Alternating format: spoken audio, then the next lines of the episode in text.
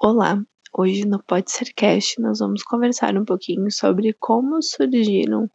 o, a grade curricular dos cursos de graduação nas diversas instituições de ensino superior. Uh, nos anos 90 houve uma grande ascensão das instituições de ensino superior e assim aumentaram uh, uma porcentagem muito grande as ofertas de cursos de graduação em, vários, em várias instituições de ensino superior.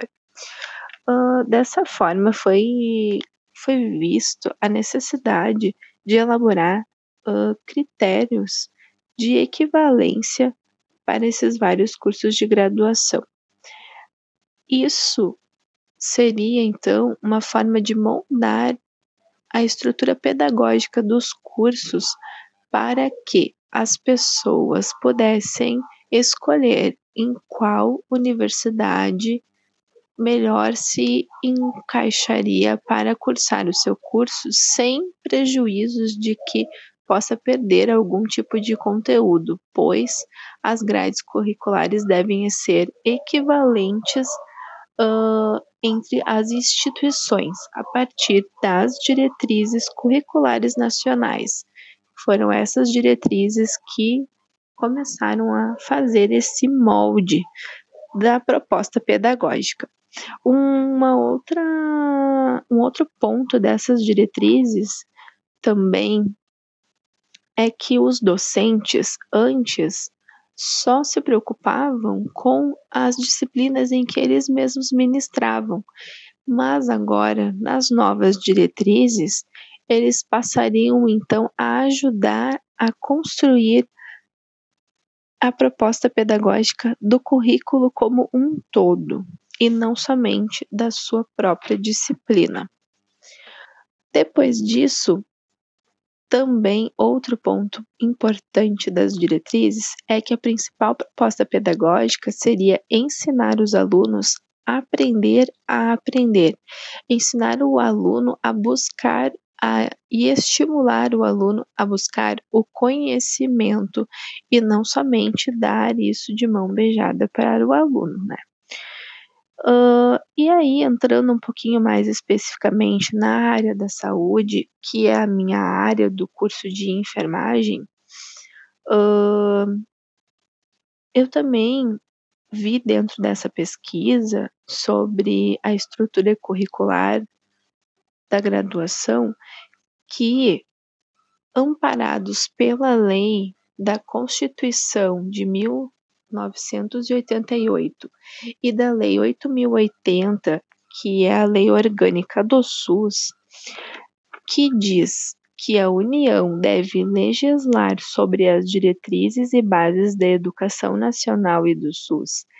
e que deve ordenar a formação de recursos humanos na área da saúde. Essas leis, então, amparam o que também as diretrizes vêm colocando em foco nas universidades, que se deve formar profissionais para trabalhar para o Sistema Único de Saúde, o nosso SUS, justamente devido à carência que se tem de profissionais que estejam preparados para trabalhar nessa área. E até porque antes ainda dessas diretrizes, a formação desses profissionais eram mais focadas em unidades particulares, com uma grande densidade tecnológica que o nosso Sistema Único de Saúde não tem. Então, é esse preparo que uh, a gente vem buscando através dessas diretrizes amparadas pela lei. Ainda também na 11ª Conferência de Saúde no ano de 2000, foi solicitada uma revisão, então, dos currículos com a participação dos gestores do SUS e de conselheiros de saúde, para adequar, então, a essas realidades mais atuais do, do Sistema Único de Saúde e epidemiológicas de um modo geral, para que então se formasse profissionais uh, que, que pudessem trabalhar preparados para trabalhar no Sistema Único de Saúde, para lutar pela saúde de, do seu povo e que também produza conhecimento através de pesquisas para o SUS. Além disso, também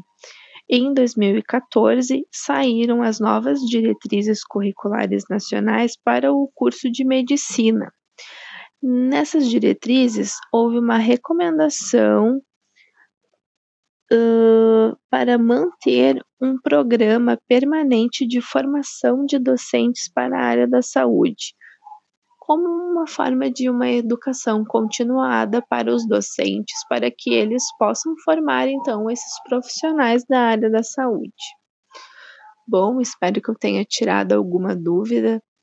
e e que seja um conteúdo bem bacana aí sobre a nossa área também do SUS e também curio de curiosidade sobre a área acadêmica. Obrigada.